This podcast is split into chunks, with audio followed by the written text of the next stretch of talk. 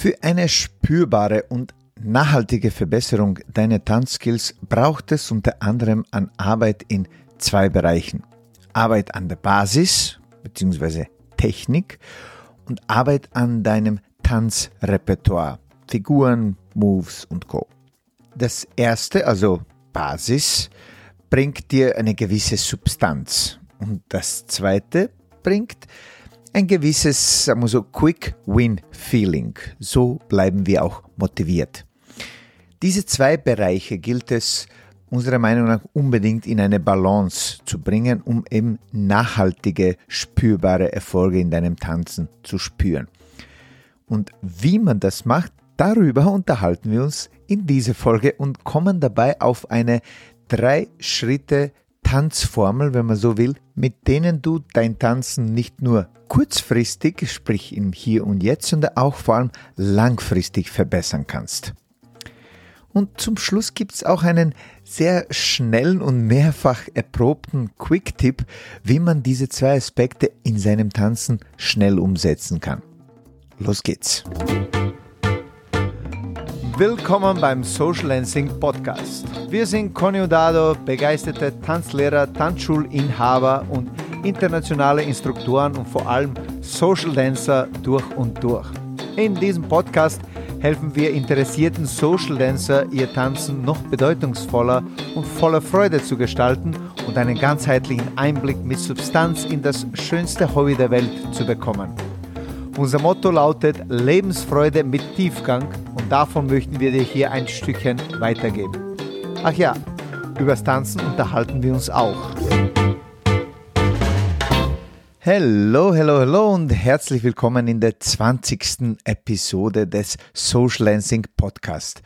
Ich bin dein Host Dado und ich freue mich sehr und fühle mich sehr, sehr dankbar, dass du mir deine wertvolle Zeit schenkst und diese Episode anhörst. Ich hoffe, dir geht's gut und du kommst halbwegs zum Tanzen, ob bei dir zu Hause oder in deiner Tanzschule, je nachdem, wo man sich gerade befindet. Zurzeit, gerade jetzt, wo wir das aufnehmen, ist die dritte Adventwoche. Bei uns in Österreich ist nach wie vor Lockdown gerade noch am Auslaufen. Wie es weitergeht mit dem Tanzen, weiß in Wirklichkeit kein Mensch. Aber wir können uns, wenn wir jetzt nicht wirklich tanzen können in der Form, wie wir äh, das gewohnt sind oder waren, können wir uns darüber unterhalten, beziehungsweise vor allem darüber unterhalten, was wir tun können, nachdem wir jetzt vielleicht nicht ganz so tanzen können, wie wir es gerne uns wünschen würden. Und das bringt uns gleich zu unserem heutigen Thema. Wir beobachten, also Conny und ich und unser Team seit Jahren unsere Tänzer und Tänzerinnen und irgendwie versuchen wir die ganze Zeit diese besagte Balance zu finden zwischen den sogenannten Quick Win Moves und auch den substanziellen Übungen, die die Tanzqualität tatsächlich in die Tiefe steigern. Das ist natürlich, wie du dir vorstellen kannst, nicht ganz einfach, weil jeder, sprich jede, äh, hat eine andere Dosis an einem schnellen Erfolg, beziehungsweise braucht eine andere Dosis an diesem schnellen Erfolg unter Anführungszeichen und um eben die Freude an der Sache zu behalten. Und natürlich ist es uns besonders wichtig, diese Motivation und Freude am Tanzen zu behalten. Das ist klar. Dennoch ist es uns Tanzlehrer, zumindest den meisten von uns, auch ein Bedürfnis, mit unseren Kursteilnehmern und Teilnehmerinnen äh, nicht nur an der Oberfläche zu kratzen, sondern auch weiter in die Tiefe zu gehen. Denn ich glaube, erst in der Tiefe findet man die wahre Freude und Erfüllung im Tanz. Ja, dieses in die Tiefe gehen ist aber auf der anderen Seite sehr oft nicht so ganz attraktiv und bequem, weil es oft bedeutet, persönliche Grenzen zu verschieben. Es bedeutet, eine andere, oft weniger bequeme Herangehensweise zu probieren. Es bedeutet, aus der Komfortzone zu tanzen und meistens an der Basis zu schrauben bzw. Dinge zu üben, die nicht so ganz leicht von den Händen oder Füßen gehen. Ja, diese substanzielle Arbeit an unseren fundamentalen tänzerischen Fähigkeiten, die dauert oft deutlich länger, als wir es gerne hätten. Diese Erfolge merkt man meistens auch nicht so schnell, wie wir es gerne hätten. Das ist einfach zu akzeptieren. Denn wer hat denn nicht gerne schnelle Erfolge, diese Quick Wins? Egal in welchem Lebensbereich, Erfolge lassen uns gut fühlen und vor allem spornen sie uns an, noch besser zu werden. Erfolge motivieren uns. Erfolge geben uns, wenn auch nur kurzfristig, aber dieses Gefühl der Zufriedenheit und steigern auch unseren Selbstwert. Unter Quick Wins, by the way, verstehen wir schnelle Tanzerfolge. Das könnte zum Beispiel im Tanzkurs eine Figur oder ein Move sein, der sich ziemlich schnell umsetzen lässt und im besten Falle auch noch sehr attraktiv ist und eben cool aussieht.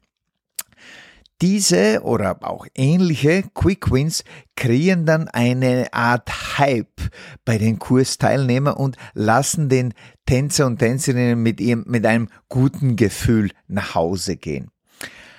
Allerdings bringen auch diese Quick Wins wie alles im Leben auch eine Herausforderung mit sich. Sie machen uns nämlich süchtig und vor allem täuschen sie uns äh, über diese substanzielle Baustellen unter Anführungszeichen hinweg. Das heißt, diese Quick Wins geben uns manchmal das Gefühl, besser zu sein, als wir tatsächlich sind. Da ist auch der Vergleich zwischen Facebook-Freunden und wahren, realen, substanziellen menschlichen Beziehungen ist da wirklich sehr zutreffend. Fakt ist, wenn wir die Arbeit an der Basis überspringen, fehlen uns später essentielle Zutaten und Puzzlestücke, um komplexere Moves und Figuren auszuführen. Das wiederum führt irgendwann zu einer passiv-aggressiven Frustration zwischen den Paaren, die wir so gut kennen, äh, die eben viele Figuren zwar kennen, sie aber nicht wirklich tanzen und gut ausführen können. Aber wie gesagt, jeder hat dabei eine andere Schmerzgrenze unter Anführungszeichen. Kommen wir also zu den drei konkreten Tipps, die dir helfen sollen, die motivierenden Quick Wins mit der nachhaltigen Substanz in Balance zu halten. Und dadurch natürlich als Resultat solltest du spürbare und nachhaltige Erfolge in deinen Tanzskills erfahren. Nummer eins: Solo Drills. Ich sage immer, die fundamentalen Skills lernt man nicht, sie werden mit der Zeit entwickelt. Das habe ich bis jetzt, glaube ich, unzählige Male gesagt und äh, geschrieben und ich werde nicht müde, es immer wieder zu sagen. Konkret, solche grundsätzliche Fähigkeiten wie eben Qualität deiner Tanzbewegung muss man unbedingt zuerst alleine, ohne Musik und ohne Partner und isoliert üben. Punkt. Keine Diskussion.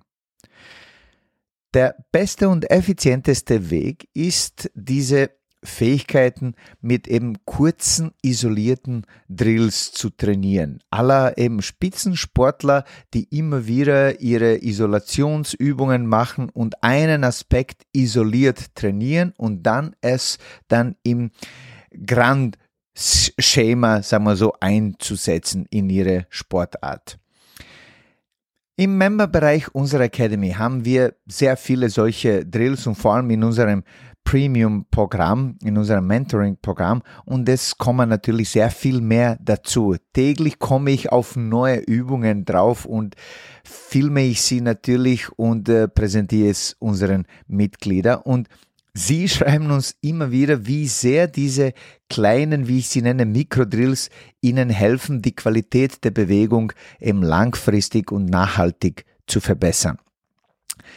Denn Leider glauben zu viele Tänzer und Tänzerinnen, sie können die Qualität ihrer Tanzbewegung durch das praktische Social Dancing verbessern. Sprich, sie gehen tanzen bei, zu einem Social und je länger sie tanzen, desto besser werden sie. Sprich, ohne dieses bewusste und zielgerichtete Training. Und jetzt kommt die Ernüchterung. Das trifft schon zu, aber auf bereits sehr trainierte und erfahrene Tänzer und Tänzerinnen. Also ja, diese trainierten Tänzer und Tänzerinnen, sie können tatsächlich mit bloßem Social Dancing besser werden. Ab einem gewissen Zeitpunkt. Weil sie bereits davor etliche hunderte oder sogar tausende Stunden in ihr Training investiert haben und dadurch eben ihre, ihr Auffassungsvermögen ausgebaut haben. 98 Prozent meiner Schätzung nach der anderen müssen tatsächlich gezielt und systematisch trainieren, um spürbar besser zu werden. Das ist die Ernüchterung. Aber das ist jetzt keine schlechte Nachricht, das ist einfach eine Nachricht, wie du besser werden kannst. Wenn du zu den zwei Prozent gehörst, ich freue mich sehr für dich und mit dir. Jetzt klingt das alles, als wäre ich so eine Art Trainingssnob. Äh, zur Erklärung, das sind die, die allen weiß machen wollen, dass sie jeden Tag stundenlang trainieren müssen, um gut zu werden. Also zu diesen Trainingssnobs gehöre ich definitiv nicht. Ich bin ein Realist. Ich sage immer, tanzen muss Menschen dienen und nicht umgekehrt. Aber gleichzeitig sage ich auch, von nix kommt nix.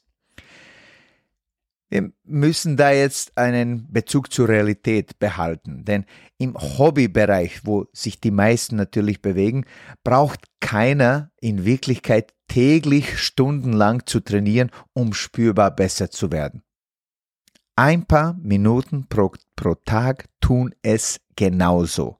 Wirklich. Das sage ich nicht einfach so, dass daraus spricht Erfahrung vieler unserer Tänzer und Tänzerinnen, die nach dieser simplen Formel arbeiten. Ein paar Minuten pro Tag, sie erinnern ihren Körper quasi daran, welche Gewohnheiten man entwickeln will und früher oder später entwickelt man sie auch, beziehungsweise diese Gewohnheiten, die man loswerden will, auf diesem Weg, ja, die gehen dann weg, beziehungsweise werden mit dem Positiven ersetzt.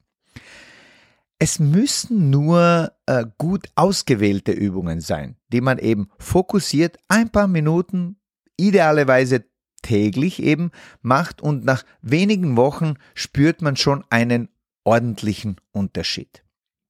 Das heißt, der erste Schritt in diese, sagen wir, nennen wir sie jetzt einmal Formel, heißt Solo Drills machen beziehungsweise dadurch Solo Skills entwickeln. Der zweite Schritt nenne ich die Brücke bauen. Denn die Solo-Drills sind unersetzlich, keine Frage, wenn man im Tanzen wirklich weiterkommen will. Sie konditionieren unsere Tanzmuskeln und wie gesagt, sie helfen uns, positive Be Bewegungsgewohnheiten aufzubauen. Allerdings muss man dann den Effekt dieser Drills irgendwie in das praktische Paartanzen auch integrieren können.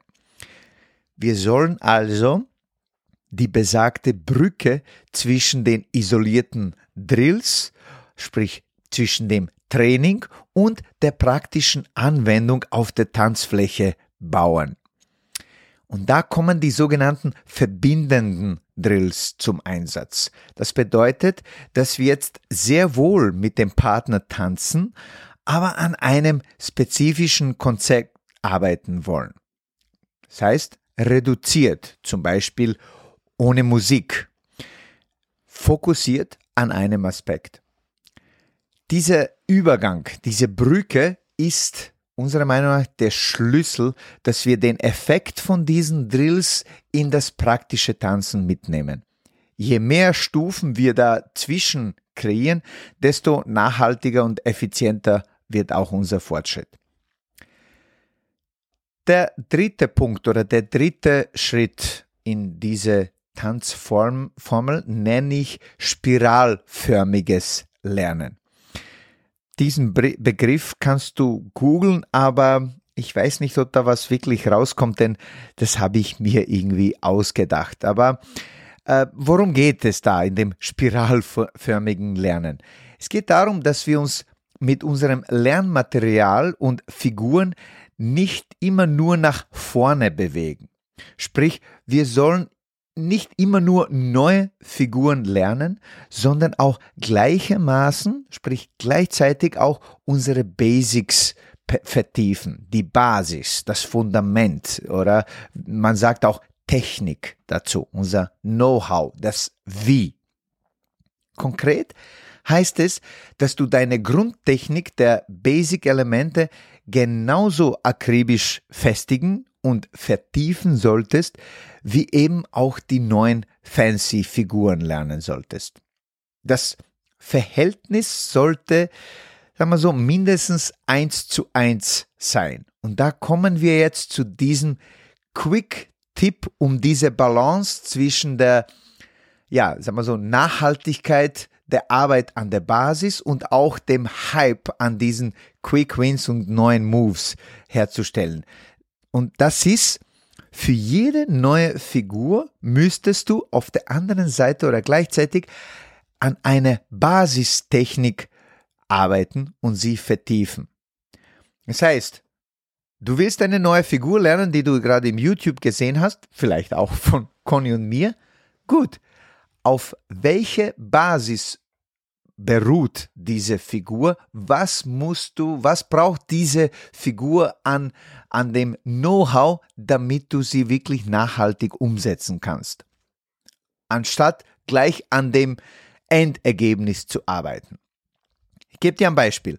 Wenn ich in einem meiner Kurse an einer interessanten Variante von Inside Turn arbeiten will, darfst du dreimal raten, woran wir in der ersten halben Stunde zuerst arbeiten. Richtig, an der Basic-Version des Inside Turns.